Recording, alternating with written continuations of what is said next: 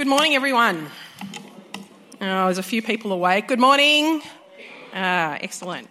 Well, it's good to be back with you after not being here for a couple of weeks, being sick. Thank you for your prayers. Uh, let's get into God's Word together. If you could have your uh, finger in Luke 19 and also Romans 12, we'll be flipping between the two. Uh, there's also a sermon outline there in your uh, service sheet if that would be helpful for you.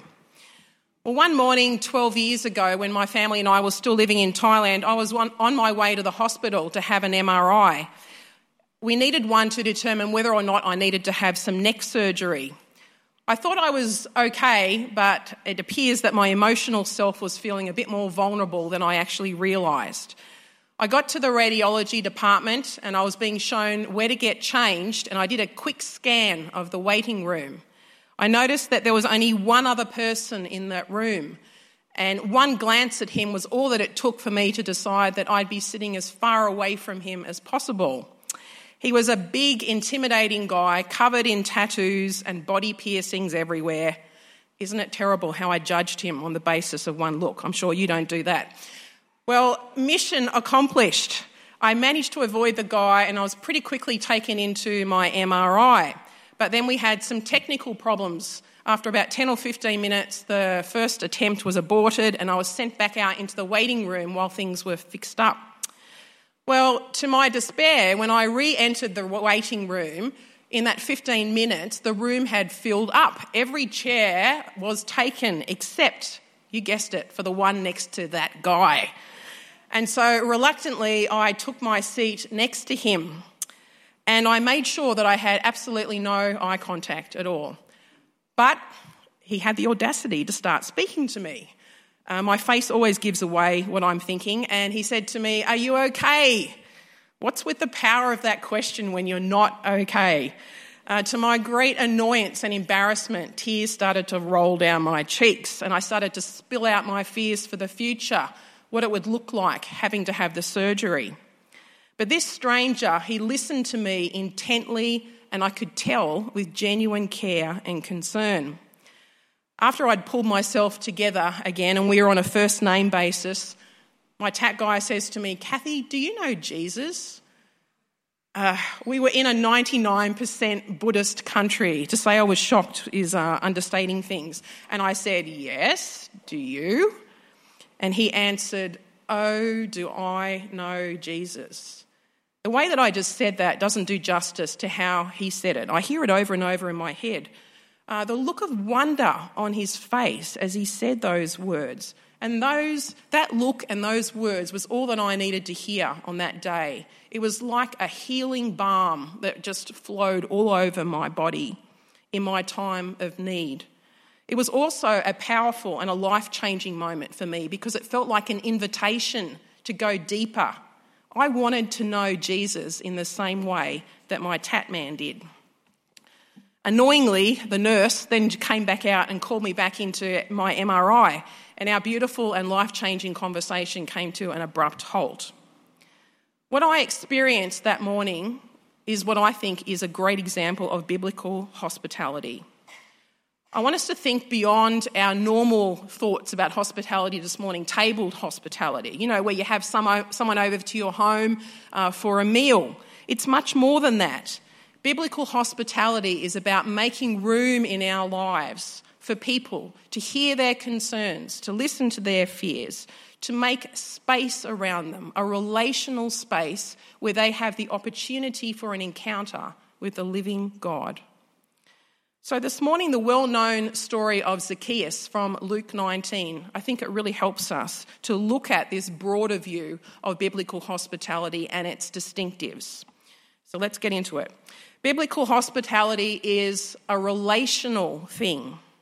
In verse 10 of Luke 19, it tells us that the purpose for which the Son of Man, Jesus, came was to seek and to save that which was lost.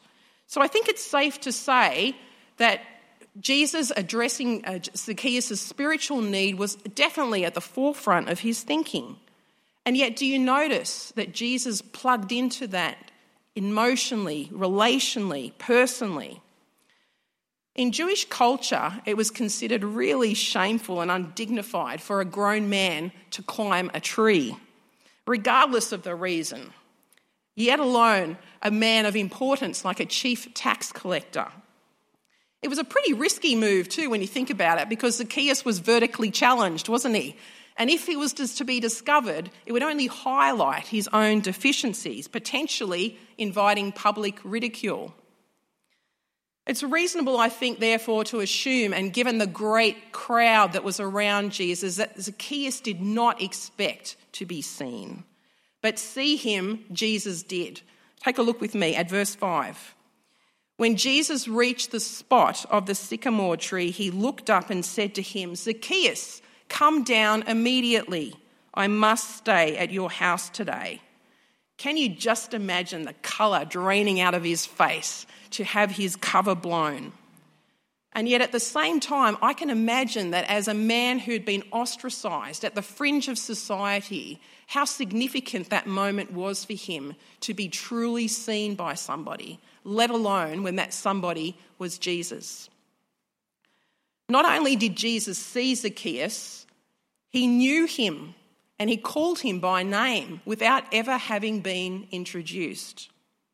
Given who Zacchaeus was, it's likely this might have been one of the few times in his life that he heard his name said with kindness.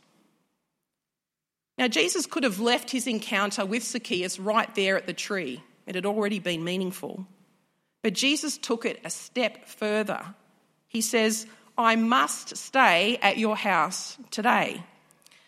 Now, in our context today, I wouldn't necessarily recommend that you uh, rock up to people and say that you must go to their house today.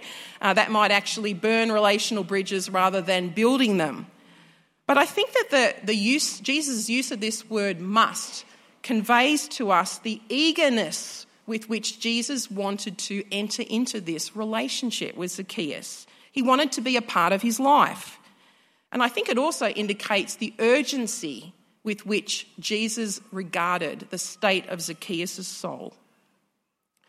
We mustn't miss Jesus, um, sorry, Zacchaeus' response to Jesus' self invitation. Look with me at verse 6.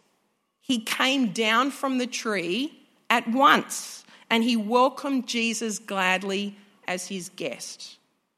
Notice that Jesus never forced himself on anyone, let alone Zacchaeus, and nor should we in our hospitality. Biblical hospitality is also a love thing, isn't it? Our first reading this morning from Romans 12, the Apostle Paul tells the Roman Christians in verse 9 that their love for one another must be sincere. The Greek word here for sincere means authentic or undisguised, perhaps genuine. We live in a world that specialises in fake and therefore, we as children of God have the real opportunity here, the real potential to make an influence in the lives of others and in the world just by being genuine. It's possible to be hospitable with your hands without actually being hospitable with your heart, just going through the motions. We have a whole hospitality industry to prove that. But biblical hospitality is distinct because it engages both your hands and your heart.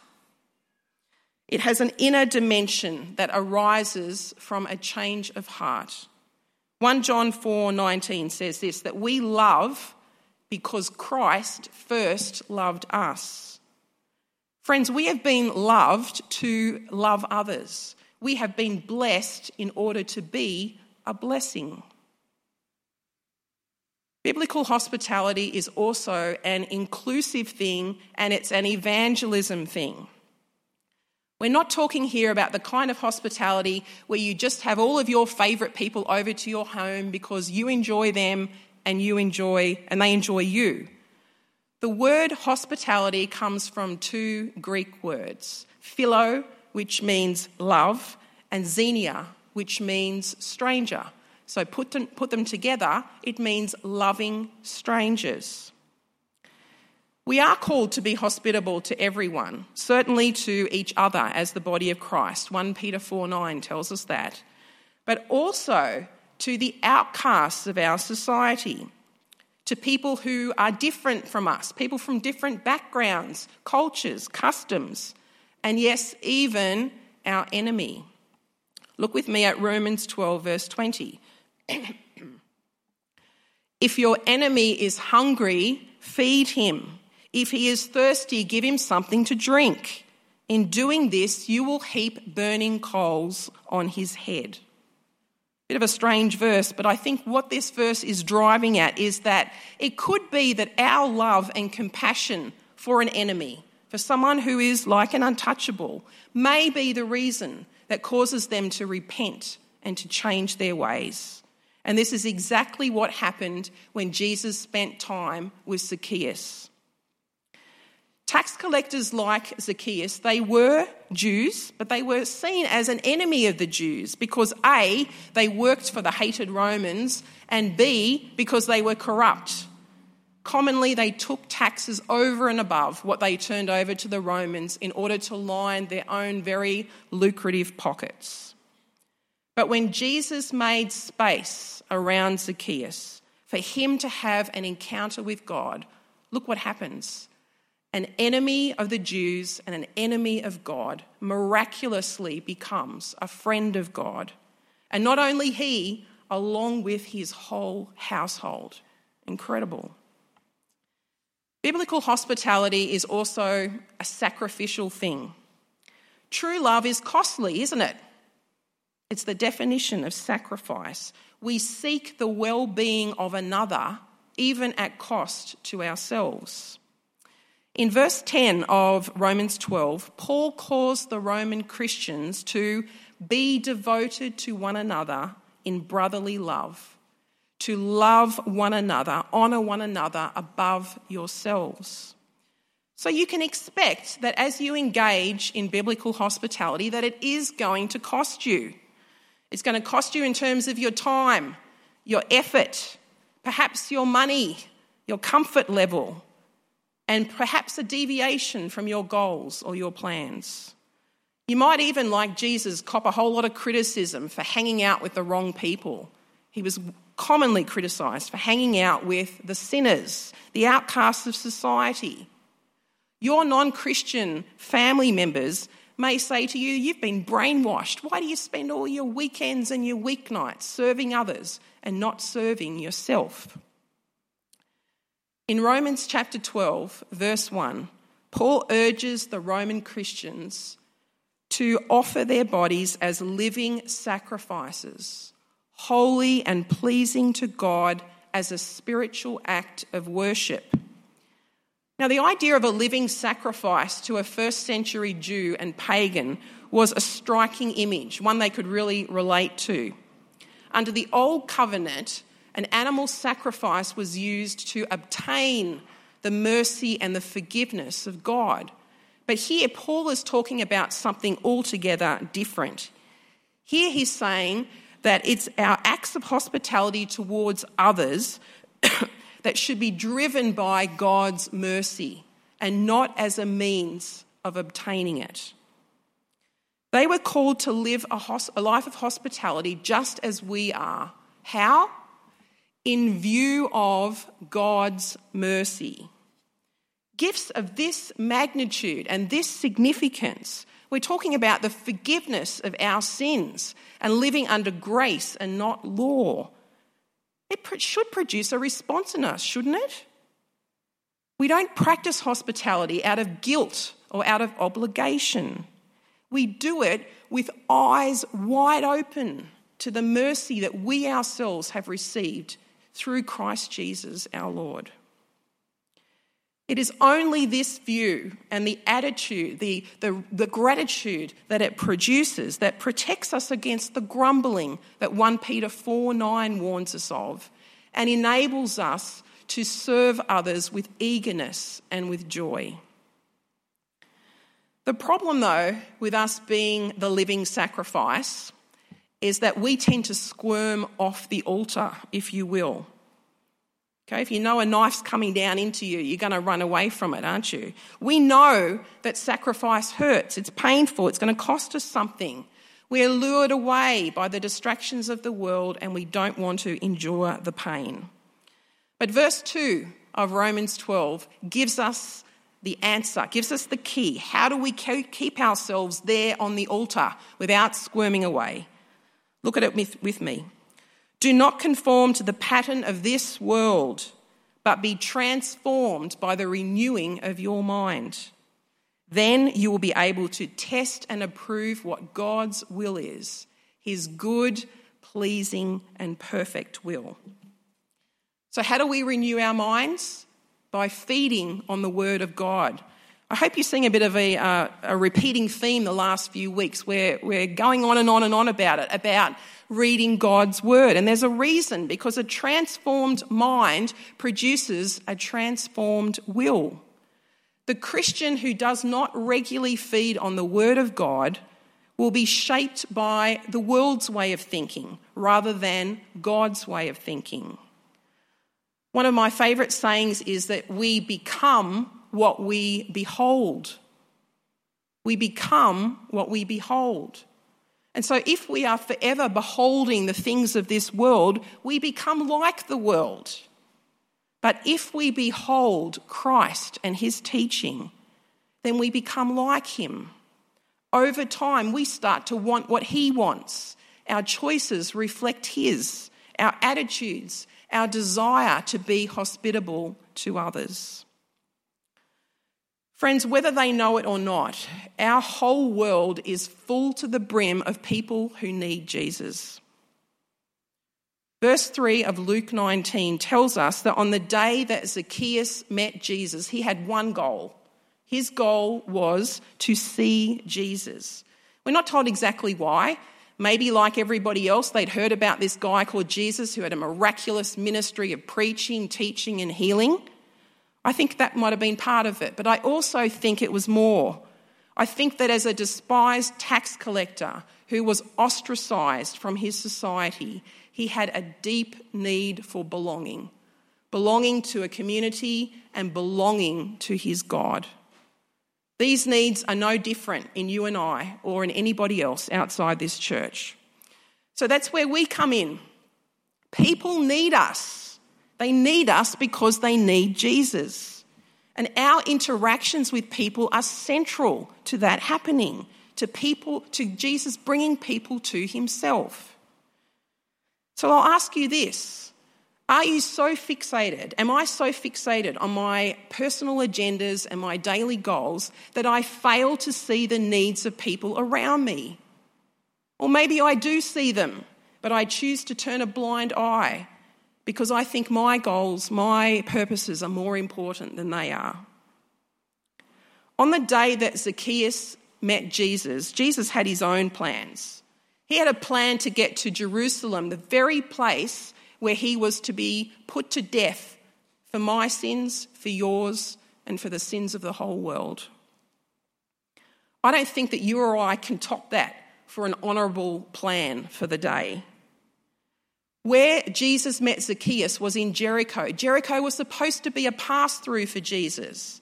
But when Jesus saw Zacchaeus, he didn't see him as an unwelcome interruption to his mission. He saw him as a part of his mission. Let me remind you what that mission was. Luke 19:10. Jesus came to seek and to save what was lost. Friends, Jesus' mission is our mission too. Like Jesus, we need eyes wide open to see people and their needs. And as we do that, we create a relational space around them where they have the opportunity to have a meaningful encounter with the living God. My tat man did that for me, and Jesus did that for Zacchaeus. What might God do through you as you care for the sick, as you sit with the grieving? Perhaps at morning tea after church, you leave your cosy friend group and you go and talk to someone who's on their own. Perhaps you have lunch at work with somebody that nobody else wants to have lunch with because they're so difficult? What is preventing you from opening up your heart, your home, and your lives to others? Well, Romans 12 suggests to me that for most of us, it's a two phased problem. We have a mind problem and we have a sight problem. We lack the necessary motivation because we don't live and serve in view of God's great mercy to us.